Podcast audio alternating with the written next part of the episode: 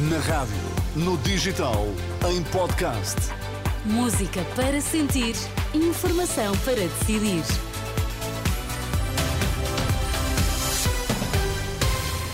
O essencial da informação na edição das quatro, para já os destaques. Luís Montenegro gostaria de ter Passos Coelho ao seu lado em ações de campanha eleitoral para as legislativas de março. Entre duas e nove horas é a média de tempo de espera para doentes urgentes nos hospitais da região de Lisboa. As ideias de Pedro Nuno Santos são erradas, retrógradas e não trazem progresso. Quem o diz é Luís Montenegro.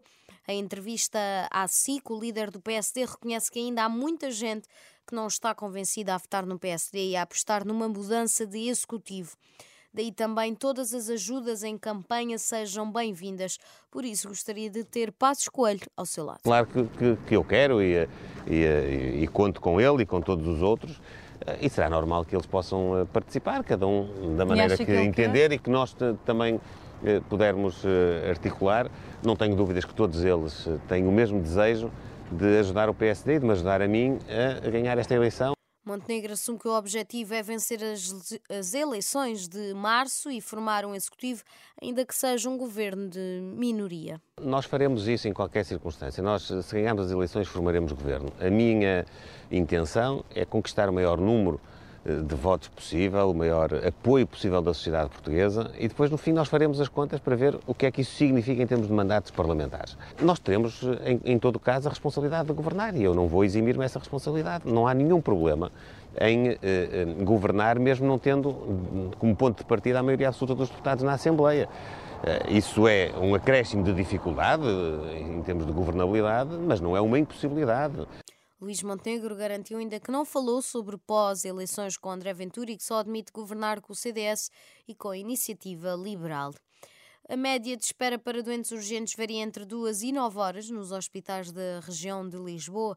Os dados do portal do SNS são das 10 da noite, mostram que há quem esteja nove horas para ser atendido no Amadora Sintra e o caso menos grave é o que se vive no Garcia de Horta em Almada, com uma espera média de duas horas. Já o maior hospital do país, Santa Maria, o tempo médio de espera era de pouco mais de 5 horas e 16 minutos para quem tivesse pulseira amarela quando a recomendação para estes casos é de uma hora. Quanto à região do Porto, em, no Hospital de São João, o tempo médio de espera é de quase duas horas para doentes muito urgentes, os de pulseira laranja. No Hospital de Santo António, a situação é mais complicada, o tempo de espera para doentes urgentes é de quase 5 horas, enquanto no Pedro Hispana, em Matosinhos, o tempo de espera para doentes urgentes é de quase 6 horas. Em Santa Maria, em Lisboa, já há dificuldades em internar todos os doentes que chegam às urgências. João Gouveia, o diretor da urgência, disse à Renascença que estão a aumentar os casos de infecções respiratórias, sobretudo gripe A. Temos alguns doentes eh, mais graves, mas ainda não com indicação de intensivos direta. Sim, ainda na última semana estive a falar com os colegas de Infeto e da, e da PPCIR, portanto, do controle de infecção do hospital, e segundo eles a atividade gripal estava habitual para a época do ano. Só que a atividade habitual para a época do ano é uma atividade alta e, ainda, e provavelmente ainda vai aumentar no, em janeiro. Problemas dos internamentos que tenho dificuldade de, de internar doentes, que há muito poucas vagas neste momento no hospital. Declarações de João Gouveia, diretor da urgência do Hospital de Santa Maria, à jornalista Anabela Góis. Apesar da falta de médicos e dos encerramentos de várias maternidades, a direção executiva do SNS fez um balanço positivo do plano Nascer em Segurança no Serviço Nacional de Saúde. No final de novembro, nos hospitais públicos, mais de 60 bebés nasceram. Já nos hospitais privados foram enviadas ao todo 111 grávidas por falta de capacidade do SNS.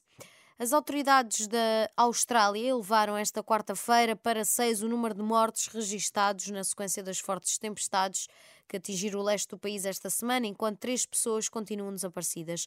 A polícia confirmou a morte de uma criança de 9 anos, arrastada numa inundação repentina no subúrbio, perto da cidade estadual Brisbane.